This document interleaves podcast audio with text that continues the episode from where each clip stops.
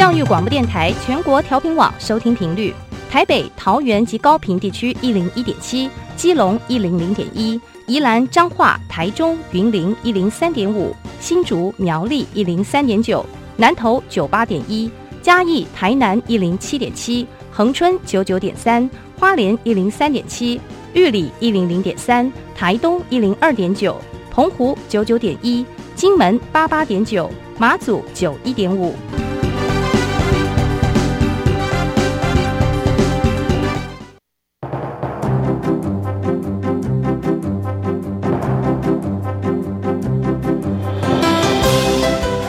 台湾的教育要怎么做，才能使孩子面对未来的社会呢？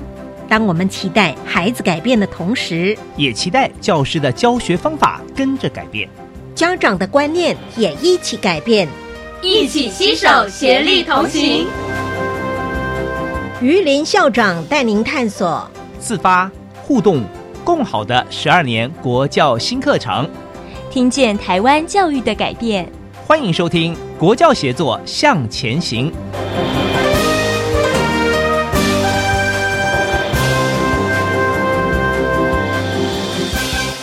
各位听众晚安。现在您所收听的是教育广播电台专为十二年国民基本教育新课程所规划的系列节目。这个节目固定在每星期三晚上六点零五分为您播出。我是节目主持人于林。今天我们关心的议题是新著名语文课程试行及远距教学相关配套的规划啊。呃，大家都知道新著名呢。是指啊，一九九零年代后经过跨国通婚或其他原因取得中华民国国籍者的称呼。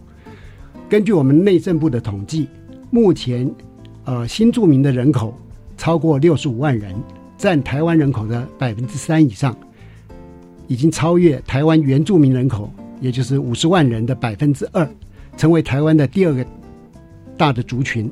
那他们主要来自中国大陆、越南、印尼、泰国、菲律宾等东协国家。那么政府很早就注意到新住民它的重要性，行政院在民国一百零五年九月五号正式提出新南向政策的推动计划，在其中第二项的部分哈，人才交流方面特别提到新住民力量的发挥。所以呢，我们对第一代的新住民会利用他语言。文化的优势哈，希望他们取得相关的证照跟就业，比如说母语教学啦，啊观光啦。那至于第二代新住民的培育呢，就是作为南向的种子，同时鼓励大专院校开设南向专业科目或学程，给予南向语言优势的学生加分录取的机会。所以呢，呃，这个新南向政策哈，跟我们新著名语文人才的培育啊。息息相关，这也就是今天呢我们选定这个题目呃的原因啊。现在为各位听众介绍我们的两位贵宾。首先呃介绍的是国立南投高级商业职业学校图书馆的江佩山江主任啊。那江主任呢是国立台湾师范大学资讯教育系学士，并且取得了图书馆行政硕士学位。呃，因为他个人呢。在我们中等学校服务的经历非常丰富哈，导师专任、电脑管理啊、实习组长、实习实验研究组组长、秘书总务主任等等。呃，江佩珊江主任您好，主持人好，全国听众大家好。是，今天我们也特别呢，还请了一位啊呃呃远从彰化而来的贵宾，是我们越南语教学资源人员阮长美老师。阮长美老师他拥有。越南的国立胡志明市大学的这个学位啊，他现在呢同时担任陆秀社区大学的老师，那教导的就是快乐学越南语。呃，阮茶梅老师您好，主持人好，全国听众朋友大家好。是阮老师的国语讲的很棒哈，谢谢。不过是不是还是请您呢？呃，也用越南话跟我们的听众呃问候一下，谢谢。好。Các bạn nghe đài thân mến, tôi tên là Nguyễn Trà Mai, tôi đến từ Việt Nam, tôi đã tốt nghiệp Đại học Khoa học Tự nhiên thành phố Hồ Chí Minh. 好，谢谢。我想哈，我们今天晚上的节目呢，在文化的意涵上面就更加的多元丰富啊。呃，接下来呃，我们就来谈今天的主题。在十二年国教新课纲里面，那么我们有新著名语文的实施，我想请教一下江佩珊江主任哈，他的实施重点呃是在哪一方面？各位听众大家好，十二年国民基本教育课程纲要里面有一个呃语文领域，那语文领域呢是告诉所有的。孩子们、老师们，我们未来在一年八学年度呢，呃，可以从闽、客、元、新，啊，闽、客、元、新这四大种类的语言呢，来选择一个语言来修习。那我们知道，闽呢是指的闽南语、客家语，然后呃原住民语，然后。加上我们的新著名语文，那我们现在目前规划的新著名语文课程呢，是呃越南、印尼、泰国、柬埔寨、菲律宾、马来西亚、缅甸这七个国家的官方语言。那我们的孩子们呢，呃，在零八年入学起呢，可以选择一个语文来学习，也就是上面的十种语文课程来学习。那我们的学习呢，呃，每周现在是规划一节，但是如果学校呢，呃，发现它是两周。隔周上两周来上两节，那这样子也可以。那我们的孩子们呢？呃，不仅在上学的时候会有老师，也会有教材。嗯，那我们的课纲规划的非常的完善哦，也非常的详尽，然后让我们的孩子们来修行。好的，呃，因为这个规定哈是非常有趣哈，因为它称为必选修的固定课程。是，呃，刚刚主任讲的非常清楚，就是说可以从。四种类别里面四选一啊，但是呢，我们会有一个好奇，就是，呃，这个必选修课程是不是说啊，比如说我是呃泰国后裔，那我就要修泰国语文，还是说呃有其他的规定？呃，没有，所有的孩子们呢，不管你是台湾的第二代，或者是呃新住民的二代，或者是原住民的二代，您都可以依您的意愿来选习。是，哎，对。所以呢，在这边就呃有非常多的选择性哈，是因为就我们现在所看到的，在呃比如社区大学啦，或者一般补习班哈，呃还有很多的大学里面，慢慢都有开这个新著名的语言课，而且这些课程哈，呃也还蛮蛮夯的哈。因为我最近也有机会在台北市的某些公立高中呃去参访，那么不已经有部分的公立高中，台北市哦，他们开的哈。啊，就是新住民语啊，我想这个需求已经越来越大。是好的，那我们为了要顺利推动一百零八年这个新住民语文课程的实施啊，国教署呃做了哪一些准备？它来支持整个新住民语文课程的推动。好，那当然，我们一个课程要实施哈，不仅是课纲先帮我们做好规划，以后我们要有师资，然后我们需要有教材。那因此呢，国教署在从一百零五年度开始，就已经委托各个呃各个大学或者是各个专家来帮忙撰写我们的教材，是或者是委托哦国立南投高商来统筹全国的教学资源人员的培训。那再请各个县市呢来呃协助帮忙培训他们该县市的本地的人才。那因为新住民当然是就近。受训是最好的，所以我们现在这三年来，到一零七年度来，已经培训了一千七百一十七位的新著名语文的教学资源人员，呃，非常投注非常多的心力在这一方面。是，我想这一方面，我们江主任也做了很大的贡献哈。那刚一听，已经有这么多的人员接受这样的培训哈，会让我们对于这个新著名语文课程的推动哈，呃，更加有信心。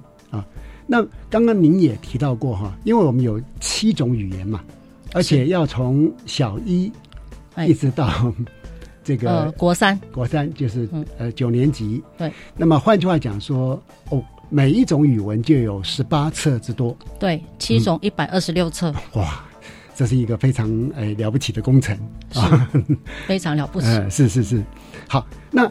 当然，呃，目前我们就会很关心，既然这么重视新著名语文的推动嘛，那国教署是不是挹注了哪些资源哈，来协助各地方政府、各县市来推动新著名的语文课程？啊，谢谢。那因为我们现在培训了这些老师们以后，那我们嗯，为了一零八能够顺利的推动，所以我们必须让这些老师们呢开始来教授我们的新著名语文课程。嗯因此从一百零四年度那时候开始有呃火炬计划的乐学嗯嗯乐学语课程。那我们从一百零六年度呢，现在已经扩增，本来是每个年度是八十班，是那学校们呢，不管你是国中、国小、高中，都可以来申请这个乐学的计划申请。一个学校是补助八万块，对，那可以上八十堂的语文课程。嗯那在我们今年一零七年度呢，是增加到一百七十班，嗯也就是说，我们现在全省起码有一百七十位的新住民老师正正在上课了。是对，那除了这个乐学课程以外，我们国教署为了让我们的教材更好，所以我们还办了还有呃补助一个叫示范教学。嗯嗯那从一百零六年度到现在，也是将近一百个班级在上呃新著名语文教材了。是那我们的呃这两年呢，我们南投高商也负责全省的呃呃访视活动。嗯，我自己本身有去年去了八个学校，是那今年我已经去了五个学校看。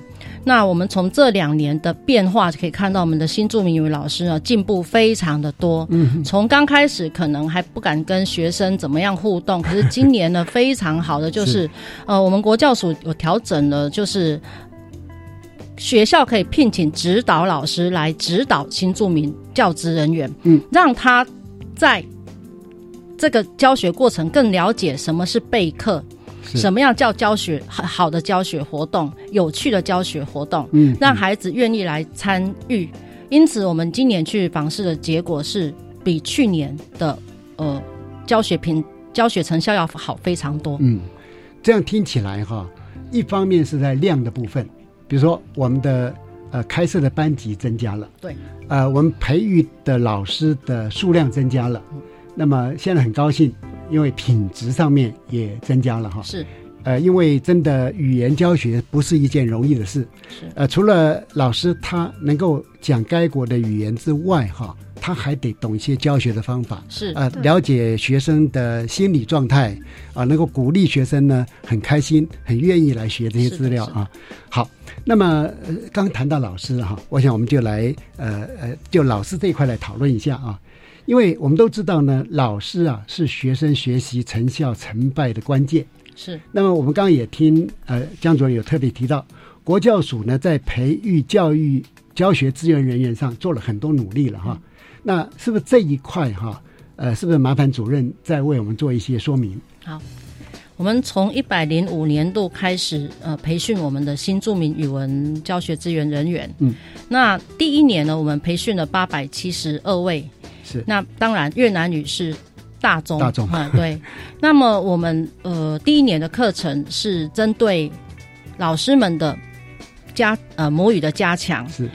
那教学的技巧呢是在母语课程中有加入。嗯嗯，那么第一年的这这我们现在叫做资格班。哦，老师如果经过评量以后就取得资格，那第一年有八百七十多位是。领呃取得资格。那第二年也就是一百零六年开始，我们就有叫进阶班。哦，那这个进阶班呢，要教导老师如何撰写教案，然后呢要制作教具，嗯。再来就是他必须要熟悉电脑怎么操作。哇，那最后有一个十六堂课呢，就是真正的在教材上，我们每一页应该有哪些活动来，呃，来当做课程上的呃教学方法、教学策略。是所以我们第二年的叫做进阶班啊，有三十六小时。那现在今年是第三年了，嗯嗯那第三年呢，我们又加了一个班，叫做回流班。啊，回流回流班的意思就是说，您有取得进阶，或者是您取得资格班，那你有到现场已经教教授孩子，那我们教而后知不足嘛。OK，那老师们呢，你们就来参加我们的回流班，增强你的实力。嗯，那我们在回流班里面有课程面向，有辅导面向，哦，所以我们的课回流班呢有非常呃丰富的教学活动，以及讲师们都是非常优秀的。那当然，我们今天有请到我们的这三年来都有参与我们的班级的老师，叫阮呃阮阮老师。呃，也可以请他分享一下他的经验。好的，因为从资料里面我们看到越南语还是占最大宗的。呃，以一百零五年来讲，呃，有占百分之六十八之多啊。那今天我们高兴现场请请到阮老师啊，那阮老师是不是也可以谈一下您呢接受这个我们的呃培训的一些过程，还有您的感想哈？请。好，主持人好，主任好，诶，在这里我是非常感谢教育部了哈，还有南投高商，还有主任各位老师们为我们举办了很多那个那个。教学的一些那个班级，是。让我们学习如何去带领孩子，如何把我们的语文传给下一代，传给我们的新住民第二代。呃，一开始我参加的是南投高商举办的那个叫触接班，触、嗯、接班就是刚刚主任也讲了，就是呃，你去参加了这一班以后，你就是大概触及，我们先学习如何去。诶，教孩子认识字呢，还有等等的一些那个资格班。那接下来第二年，我参加了也是南投高商举办的一些进阶班。进阶班。那进阶班上完这一班以后呢，如何去写一个教案？如何去用教具？还是如何去用电脑分享？还是做一些那个我们的简单的一些那个教案分享给孩子，让如何那个给孩子那个上课更有趣？是。啊，今年第三年我参加了那个南投高商的回流教育，还真的是蛮感谢那个南投高商的各主任们，就是上完回流教育呢，我们可以就是如何。呃，去处理我们就是在班级上一些紧急处理呢，让教孩子那个如何是阅读的能力，是还有那个管理你的班级，嗯，更加顺畅这样子啦。嗯，那已经慢慢全面性的了哈。对，从一般的教学方法的指导到教案的撰写、教具的制作。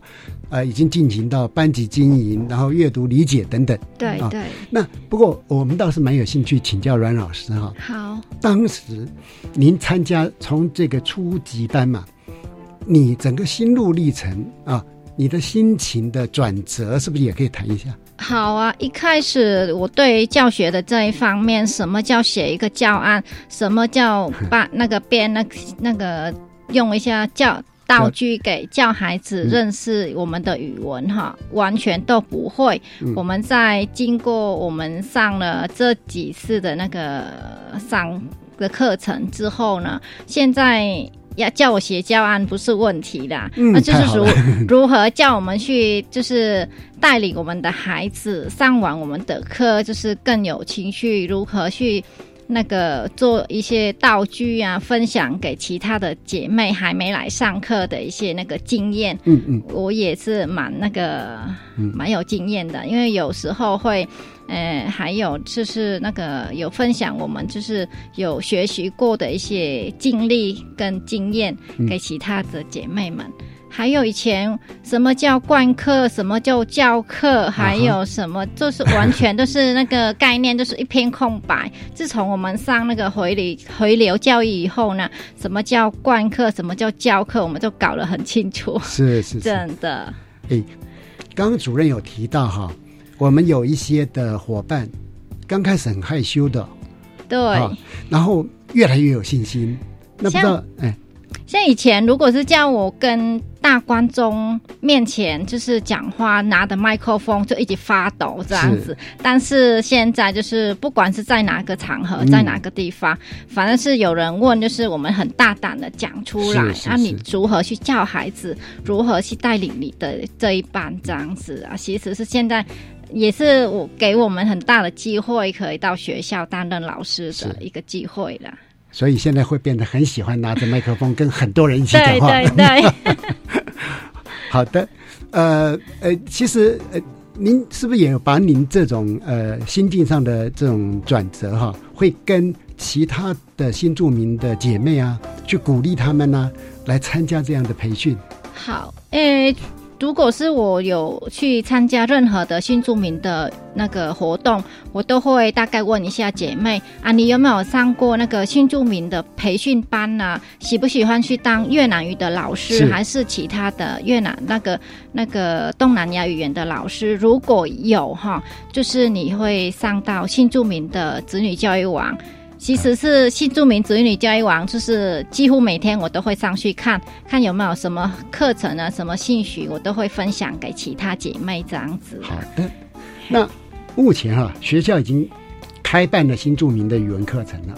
那呃，两位是不是在观察到在课堂上哈、我们的孩子啊，他的学习之状况，或者说孩子们在学习上面会面临怎么样的困难哈、呃，是不是这个问题？麻烦主任先给我们做一个呃，您有很多访视到现场看的经验，很好请呃，其实我去年看的时候，最感动的一般是在恒春。哦，对，那我千里迢迢到恒春去上去访视，我第第一个呃感想是哇，这个班上有二十四个新学印呃印尼的新著名二代耶，其实吓一跳。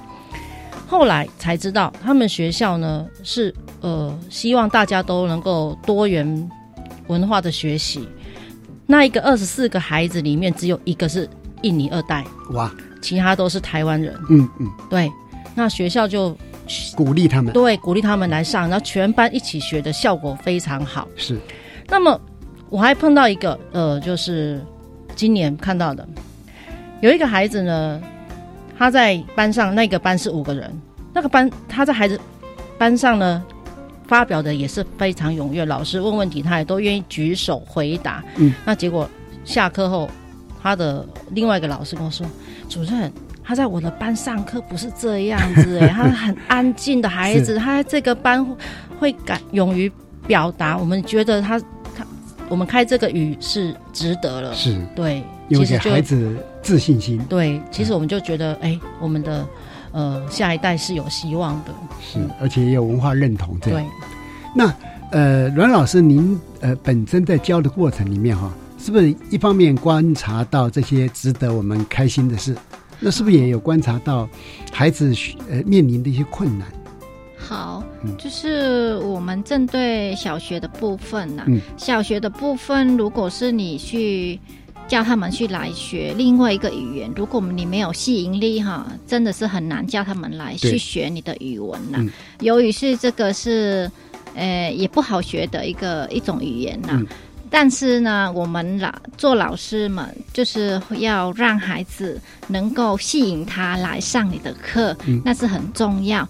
由于是那个家长的一方面，就是要鼓励孩子多学习另外一种语言，因为我常跟孩子们讲，是说你会了另一另一种语言，就是你比一般的孩子优势的多优势对一，点，多了一个优势能力。嗯、对，哈，就是你有多了一个竞争力。你长大以后呢，你就可以说大胆的跟人家大声的跟人家说，我今天已经会了越南语言，嗯我要去越南投资，我要去越南工作，嗯，这样子哈，就是我们会这样子那个跟孩子分享一些那个。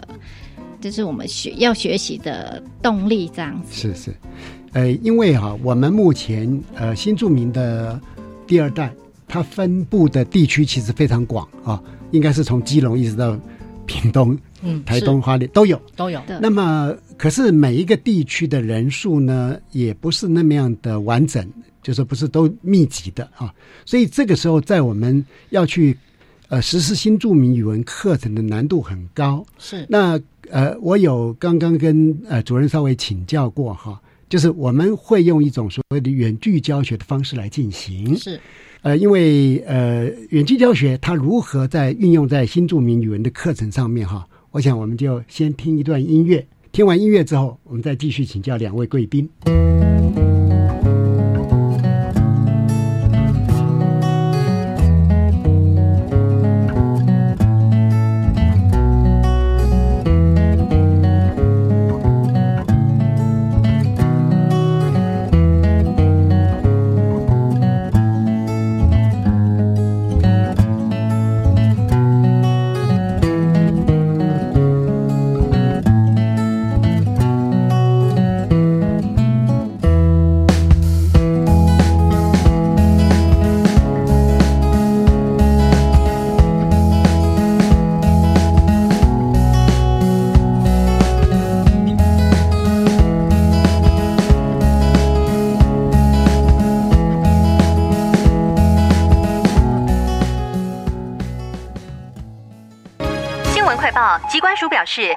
毒已经进入流行季，请家中有五岁以下幼儿的家长特别注意。老公，你听到没？新闻说哦，说特别是家中有感染肠病毒的幼儿，出现嗜睡、手脚无力、持续呕吐、抽搐等重症前兆病征，要迅速送医治疗。哎，那你刚回来有没有先洗手？如果没有，我可是不准你抱 baby 哦。是，老婆大人。预防肠病毒，赢在勤洗手。以上广告由疾病管制署提供。十二年国教新课纲将在一百零八学年度开始实施，你知道有哪些改变吗？有哪些应应的配套措施？有哪些学校的试行经验呢？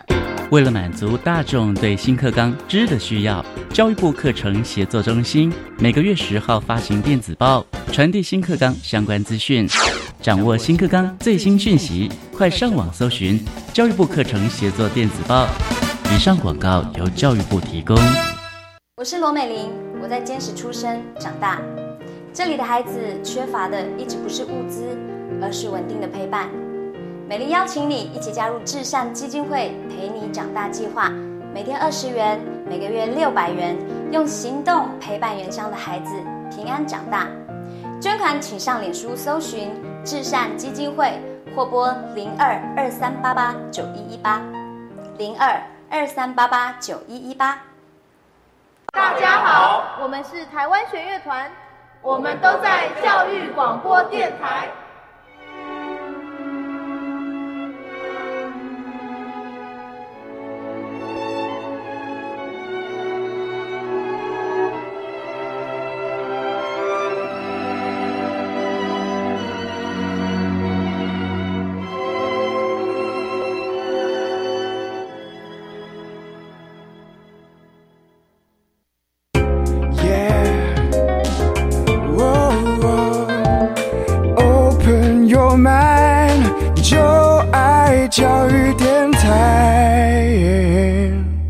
各位听众晚安。在前段的节目里边，我们已经呃从两位贵宾的说明里面哈，知道说在新著名语言的实施方面，国教署呃释放了很多的资源，培训了很多老师，那么也做了一些试试行的一些经验了哈。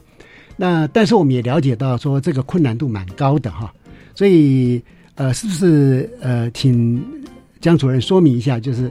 当您在推动这么庞大的一个语文教育的实施，哈，呃，当时所看到一些困难是什么？那后来呢？呃，又怎么会想到说我们用远距教学的方式来发挥？啊，听。那我们先从呃教学资源人员这一段说起哈。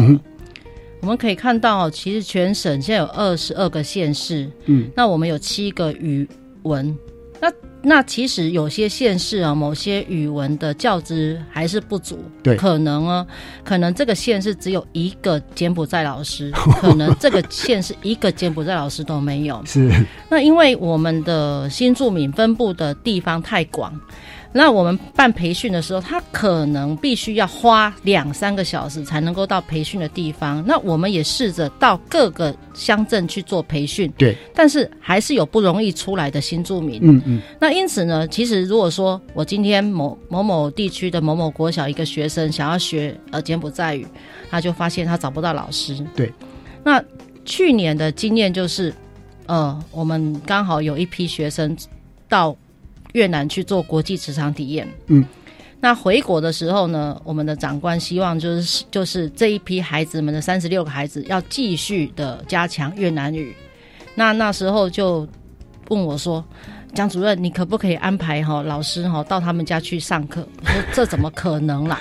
那刚好那时候有我有机会呢接触到我们资策会的一个团队，嗯，那我们就说：“呃，我们来试着用远距教学看看。”嗯，那也跟计划主持人沟通商量，那我们大家也取得共识，那就试着做第一批。从去年一百零六年九月开始，我们就召集了九个新著名老师。嗯，那这九位新著名老师呢，负责培训五十四个高职的孩子。嗯，那一个人一对六，一对六。对，那我们这些老师其实非常方便的，他在家里用他的笔电，孩子们用他的手机，用他的笔电就可以上线。嗯嗯。在台湾的网络事实上是非常发达的，对，网速的话都不太说会因为呃网络不稳而断掉，这个在我们去年九月实施到十二月，一个老师要上一百零八节的远距教学，嗯，都不是问题。换们句话讲说，经过这么长的时时间，而且结束这么多，其实那种所谓断讯的顾虑是有点多余的了。对嗯对对，那有了去年的经验以后，那相对今年就是说啊，我们的孩子们，比如说我刚刚说了，我需要柬埔寨语老师怎么办？我们就在二月的时候就对县市们来做这个说明会。我们的偏乡，我们的小校，嗯，如果只有一个孩子，然后又聘不到老师怎么办？我们来参加远距。嗯那因此，我那时候跟县市们讲，我之前在高职的这一段经验，他们也觉得，哎，来可以来试看看。因此，我们今年呢，很很高兴的，我们成立了二十三个班，哇有三十个学校来参与。嗯嗯，那老师们在上课的时候，他可以看到好几个学校的学生。那学生呢，只要在课堂上打开他们学校的电脑，那打开呃摄影机。那他们就可以看到老师的脸，其他哦学校老同学的脸，我们一起上课，是所以有互动、互共学的感觉。那因此今年呢，也上的非常开心。对对对，我们有看到看过那个上课录影带，嗯。嗯，也就是说，老师方面可以变成一对多的来教导，而且是直播的方式，不但是直播，而且师生可以互动，是因为对。呃彼此可以看得到对方的脸部表情，是。甚至于老师如果今天要呃指名发问，可以问哎哪一所学校的哪一位小朋友哪一位同学，请他来回对应。对，那对对其他小朋友学生也看得到那个要回应的人，对对，所以这样的话哈，呃，已经很有效克服。要不然的话，如果以这个距离交通啊，对啊那那是很很很难说在很短的时间要大量老师来推这件事情。是啊，嗯那那这这个示范经验，我倒觉得是是哎蛮有这个成效的了。对，所以我们今年预计我们的远距要扩增，扩增，嗯可能是好几倍的扩增哦。嗯，因为已经发现它不是不容易实施的，对，所以只要说您是符合小校，然后偏乡，然后那个语种找不到附近的老师，您嗯就可以来申请。诶，因为阮老师你本身也有这个做远距教学的一些经验，对，是不是也从您的实际操作的经验也给我们做一些说明？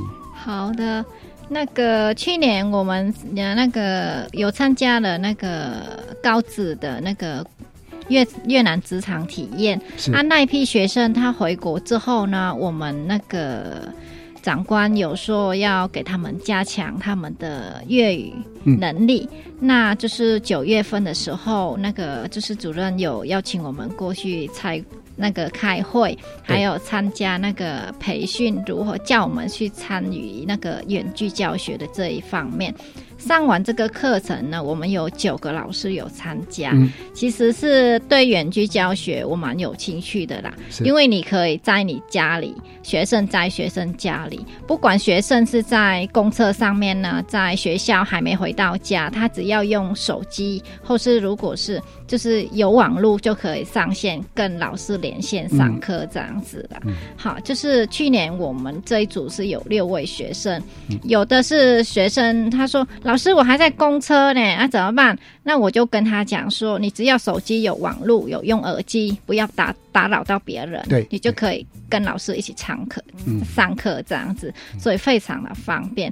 还有我有跟那个其他的老师有在聊远距的部分对呢、啊。有的老师因为那个他要平常他有时候会要去上课嘛，嗯。啊，老师刚下课完就借了要上远距，所以呢，老师也是在学校用他的笔电、用耳机就是跟学生连线这样子，也是上了，嗯。上完了一节课，真的是蛮，就是蛮方便的一种教学，嘿，对，其实这样听起来哈，呃，因为在新著名语言的课程上面，用远距我们累积的一些经验，事实上对很多偏乡小校地区哈，有其他呃欠缺的一些教学人才，未来也可以呃沿用这样的经验哈，对。呃，可以扩大它的效果。对，呃，因为呃，我认为这个这是一个非常好的一个成果，因为它不只是在新著名语言的教学上面，是。嗯，那呃，因为主任在新住民语的运作当中哈、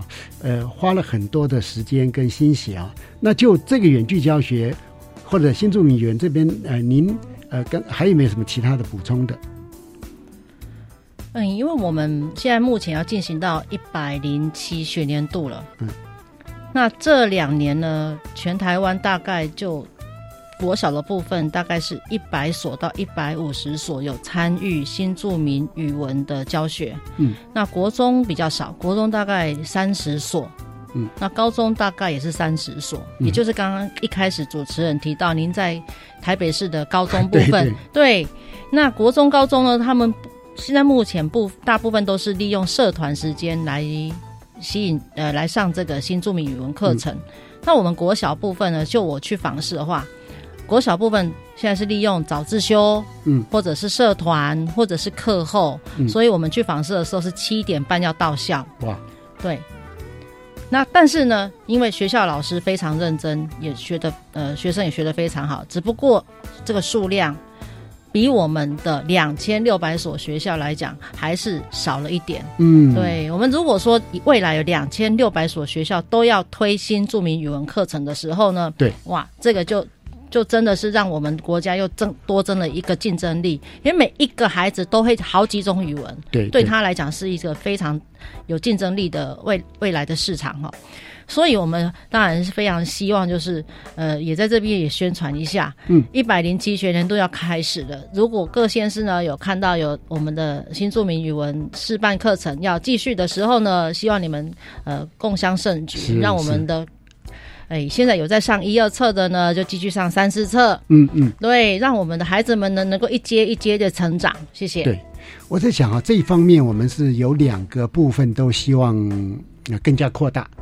一个是说，呃，我们的新著名的第一代，因为他有他原来的母语基础，如果能够接受啊，呃，类似主任刚刚所提的，很有计划的从初级班、进阶班、回流班，对。那他会变成一个非常胜任愉快的一个教学资源人员，而我们可以看得出来的是，未来台湾这个需求是很大的。嗯。因为刚刚跟呃两位分享的时候呢，我讲的台北市的某些学校公立高中哦，它不是社团，它是正式摆在多元选修、跨班选修里面。嗯嗯嗯，那这种情形的话，这样的课程的品质嗯就更高嘛。嗯那当然，同样的问题啊，那到底由哪一些老师来开课呢？嗯啊，这我们又面临到说呃人才需求的问题嘛。所以就这一块来讲哈，呃，我们认为呃我们的新著名的第一代的朋友，因为他们很多也都有受非常好的教育，那再经过这样的一个培训呢，是有可能变成呃一个非常呃未来这么大的市场需要的这么庞大的人才的需求了哈。那呃，刚刚我呃有听到我们的阮老师自我介绍，因为阮老师在越南国立胡志明大学的毕业生嘛，哎对。您在当时胡志明大学学的是哪一个方面？哦，当初我学的是工业通信，就是工业通信。哎对，嗯，呃，我我我之所以呃特别要请教，就是我希望我们的听众朋友哈，对新住民的整体形象要有一种呃新的改变。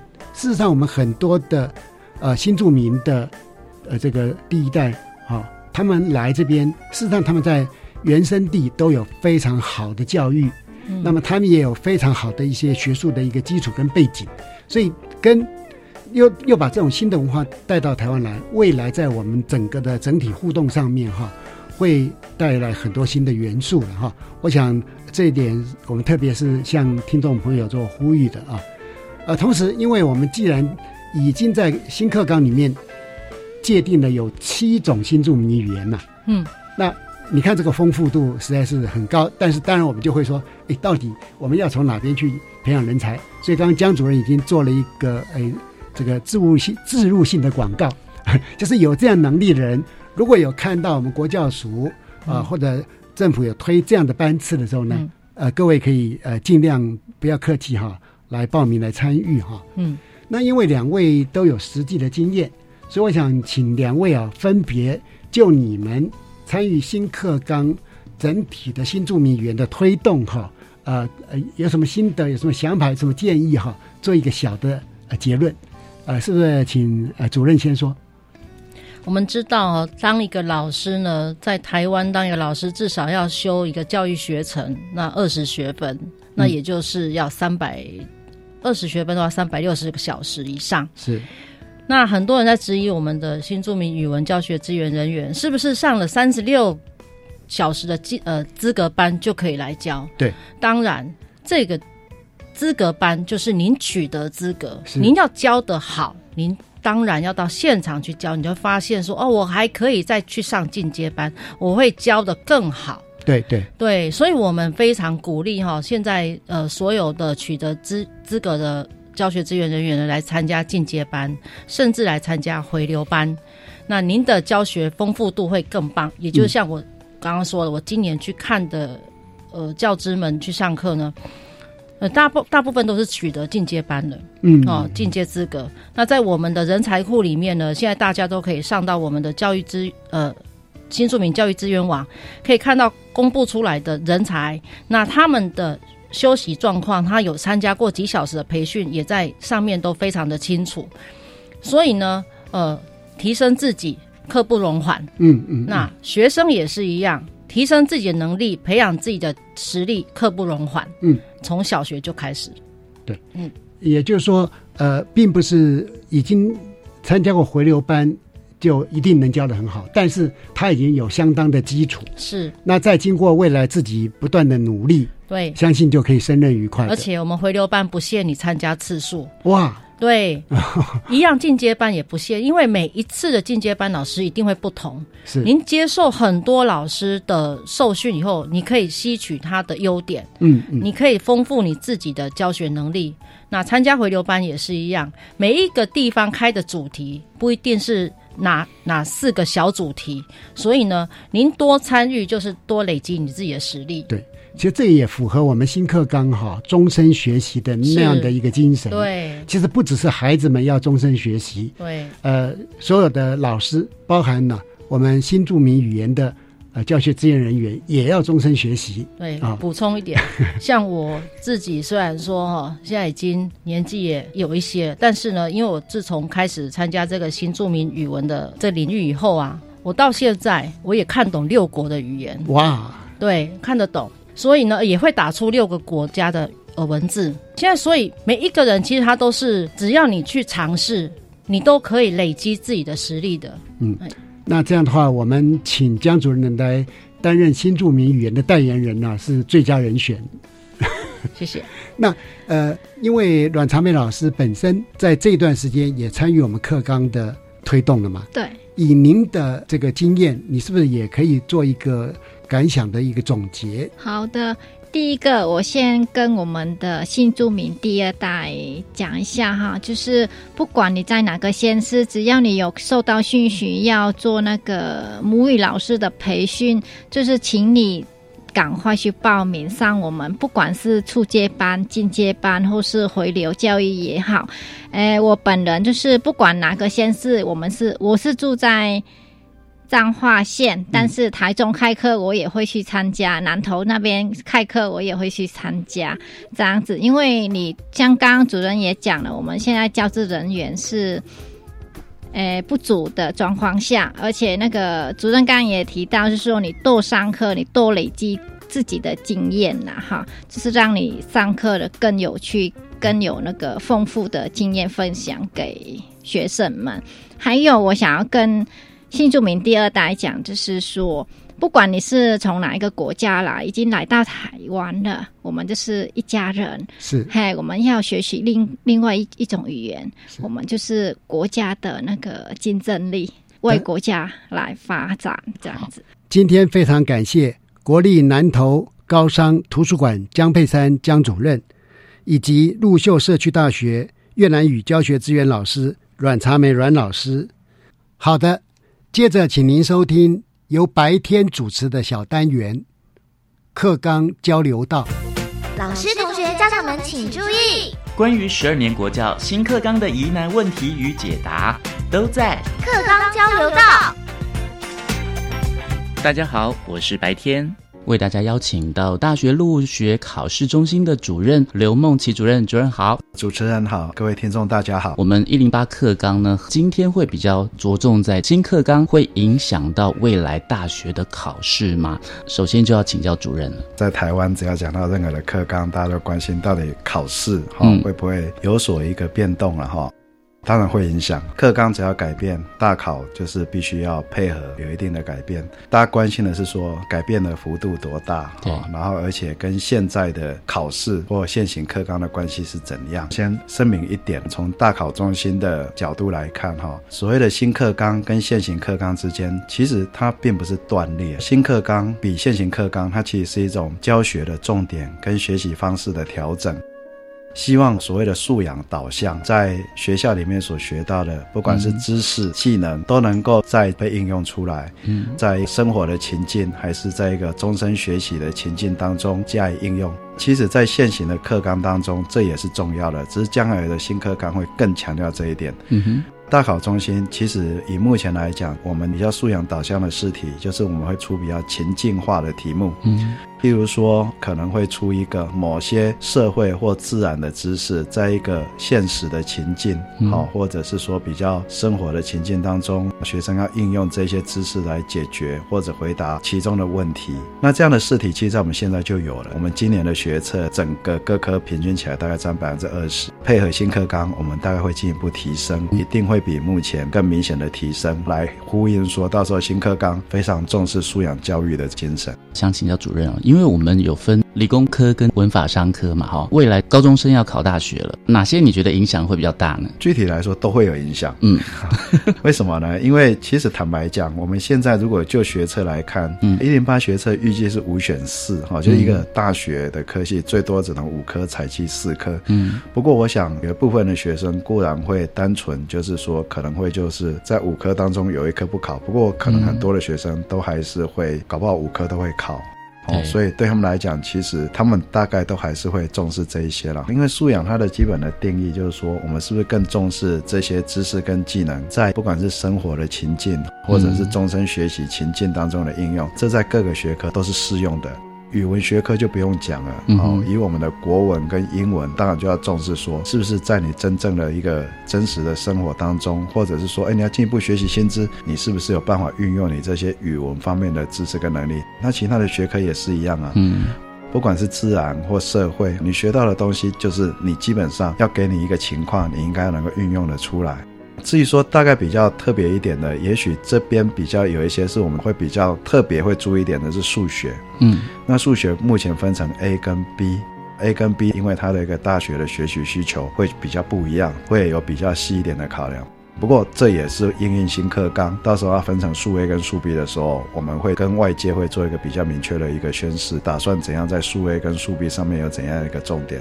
嗯，比较具体一点，大概都等到一零八下半年到一零九上半年的时候，嗯，我们会跟外界公布我们整个从考试说明一路到参考试卷，到时候大家就会清楚的看到我们的主卷原则。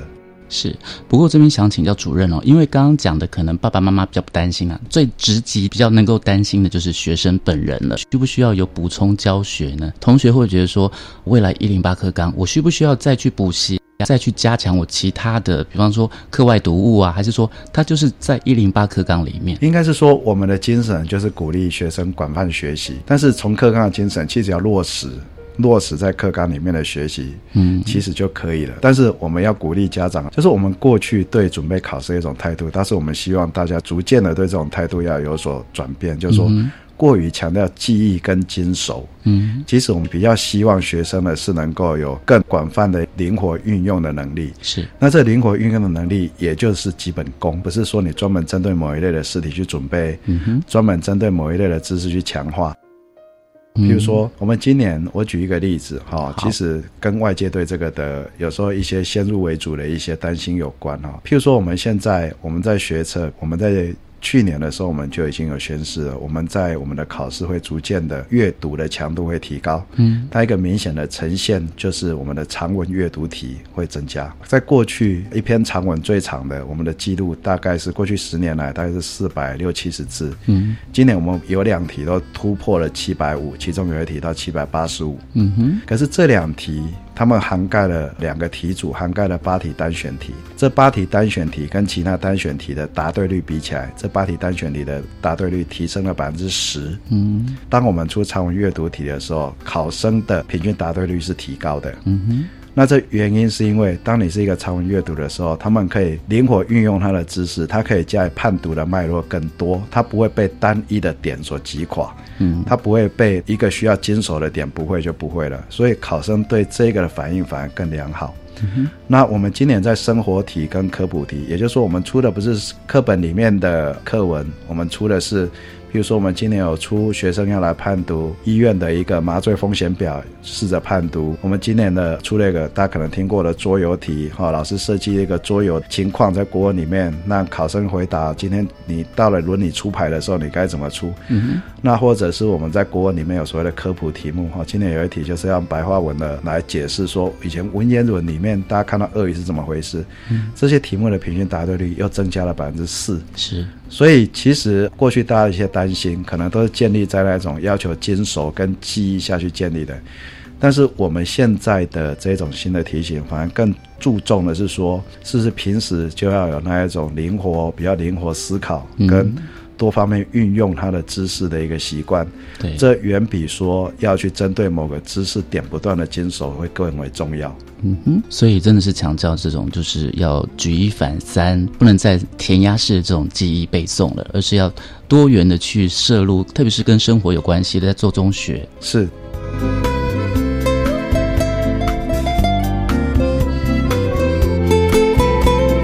该说，不管是在阅读里面，譬如说我们现在英文的阅读非常强调了它的文本，其实坦白讲，啊、其实也是这样，已经考一段时间了。嗯，这是世界各国现在考英文都是这样考，没有人在考说哦，我叫你去背一段课文的。嗯哼，一定都是从报章啦、杂志啦，甚至是网络啦，甚至像有的他还会去考说，我就看过这样的试题，他考的是一个环境保育中心的旅客导览说明。哇哦，类似这样的东西，叫你去阅读跟叫你去理解里面的事情。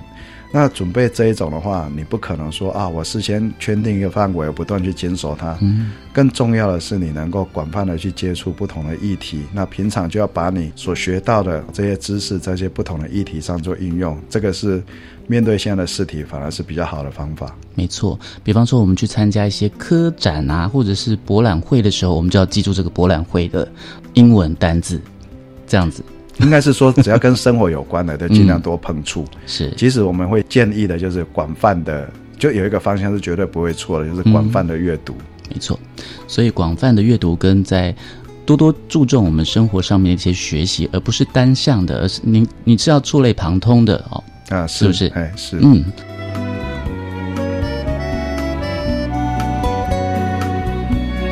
好，所以我们今天呢，非常高兴能够邀请到的是来自我们大学入学考试中心的主任刘梦琪主任，跟我们分享的就是新课纲会影响到未来大学的考试吗？所以呢，我们还要请这个主任再来为我们简短的告诉我们说，哎，会不会影响到未来的考试呢？我刚刚就说会嘛，就是一定会嘛。嗯只是说这个影响是渐进的，从现在就会逐渐的开始往上改变，它不会说到了一一一的时候，忽然间发生一个天翻地覆的变化。好、不过这个改变是一定会发生的。对。那如果在有一些比较明显的变化的时候，我们也会在提前三年一定都会加以公布。哦，所以这个倒是外界不用太过担心。我想对各个家长或学生，其实最主要的就是说。我们大概不会去说，哎，我们希望说老师做什么天翻地覆，或学习做什么天翻地覆的变化。嗯其实我们比较强调的是落实，是，也就是落实，不管是现行课纲或新课纲这一种教育跟学习的精神，特别是重视说，哎，你的知识跟这些学习是真的要能够应用的，真的要能在你的生活中能被用出来的，就是沿着这个精神去落实。我想也不用太担心有什么变化。嗯哼，好，非常谢谢刘梦琪主任跟我们的分享哦，谢谢您，好，谢谢，拜拜。我是白天课纲交流到，下次再见喽。好的，我是本节目的主持人于林。下一集的节目将会在七月十一号晚上六点零五分播出，将由本节目另一位主持人谢若兰老师为您服务，欢迎您准时收听，晚安。自发学习，师生互动，创造共好校园。